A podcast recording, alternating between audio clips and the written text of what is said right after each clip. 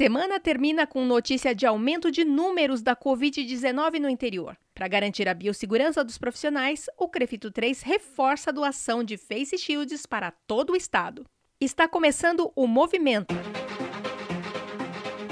O podcast diário do jornalismo do Crefito 3. Esta é uma produção da Gerência de Comunicação do Conselho. Você ouve agora a edição número 60 de 26 de junho de 2020, sexta-feira. E hoje a gente traz as cinco notícias que mais movimentaram a fisioterapia e a terapia ocupacional a partir de São Paulo e por todo o Brasil. A apresentação do podcast é minha, Mônica Farias, jornalista, e da Gabriela Moreto, também jornalista. Tudo bem, Gabi? Tudo jóia, Mônica. Então, vamos começar? Vamos lá. Primeiro movimento da semana que você traz pra gente, Gabriela? O primeiro movimento da semana é que o Crefito 3 segue com as doações de face shields para os profissionais que estão na linha de frente do enfrentamento ao novo coronavírus. Agora, com um olhar mais atento para as cidades do interior, né, Mônica? É, Gabi, nos últimos dias, os números das autoridades de saúde indicam que a situação vivida no começo da pandemia aqui em São Paulo está se invertendo com a redução de novos casos na capital e o crescimento de casos nas cidades do interior. Isso significa que toda a situação pela qual passaram e ainda passam os profissionais da assistência hospitalar daqui de São Paulo agora vai ser conhecida pelos profissionais do interior. Desde a chegada da Covid-19 aqui no Brasil, o Crefito 3 está se movimentando para garantir a segurança das equipes. Primeiro com a fiscalização especial que apurou a oferta de EPIs em instituições em todo o estado de São Paulo, e logo em seguida, com a aquisição das face shields para doação aos profissionais de instituições com mais dificuldade de garantir a segurança das equipes. Desde que foi iniciada essa ação, o Crefito 3 já doou mais de 3 mil face shields para os profissionais de pelo menos 84 instituições do estado. Agora, com o aumento de casos no interior, as doações se intensificam para solicitar, é só preencher um formulário que está disponível no site do Crefito 3. Vamos em frente com o segundo movimento? O estado de São Paulo voltou aos debates nacionais sobre as profissões, tomando posse de seu espaço no COFITO. Mônica, o que é mais possível contar pra gente sobre essa novidade? Gabi, é uma novidade mais ou menos novidade. O que aconteceu foi a posse dos membros da nova gestão do COFITO, que vai comandar o órgão de 2020 até 2024.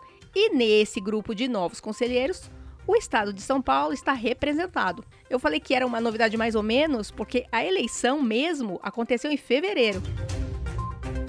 O fim da gestão anterior aconteceu na semana passada e a posse da nova gestão foi logo em seguida, com a posse de dois representantes do Crefito 3, o fisioterapeuta Dr. Leandro Lazareschi, como conselheiro titular, e a terapeuta ocupacional, doutora Fábia Della Piazza, como conselheira suplente.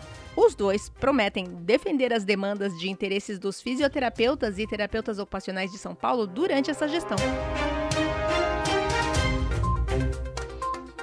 Terceiro movimento traz de volta um assunto que foi tratado aqui na semana passada, a ultrassonografia na fisioterapia. Esse assunto também vai ser discutido em evento organizado pelo sistema Cofito Crefitos. Recorda pra gente, Mônica, o que foi tratado no movimento da última semana? Gabi, foi daquelas coisas sem, sem explicação, mas que a gente até desconfia os motivos, né? Uma empresa daqui do Brasil, que representa uma fabricante de aparelhos de ultrassonografia de, da China, se eu não me engano, ia realizar um evento online sobre o uso desse recurso por fisioterapeutas. Só que, do nada, a empresa cancelou esse evento. E depois alegou que foi alertada por outros parceiros que incentivar o uso da ultrassonografia por fisioterapeutas era um desrespeito à lei do ato médico. Só que em nenhum lugar da lei do ato médico isso é mencionado. Ultrassonografia é um recurso e cada profissional utiliza conforme a sua área de atuação. No caso da fisioterapia, o uso é para avaliação cinesiológica. E imediatamente, o Crefito 3 emitiu uma nota de repúdio a esse, cancelamento. E o sistema Confito Crefitos prometeu que ia realizar um evento sobre esse tema. Como promessa é dívida, esse evento vai acontecer no dia 27 de junho na plataforma de eventos Simpla e vai falar, por exemplo, do uso da ultrassonografia para avaliação cinesiológica diafragmática, por exemplo. O interesse dos profissionais foi tão grande que, em pouco tempo de divulgação, as inscrições se esgotaram. Próximo movimento que teve destaque esta semana foi a excelente edição do podcast Físio e TO em Movimento desta semana, que trouxe como tema os riscos para a saúde mental trazidos pelo contexto criado pela pandemia da Covid-19. O que você pode já adiantar para a gente sobre essa edição desse podcast, Mônica? Gabi, a saúde mental nesse momento da pandemia da Covid-19 é um tema que tem preocupado as autoridades de saúde e os profissionais da área, mas deve ser uma preocupação para qualquer pessoa. Isso porque todo o contexto que envolve a doença, a quarentena, isolamento social, a curva de contágio subindo.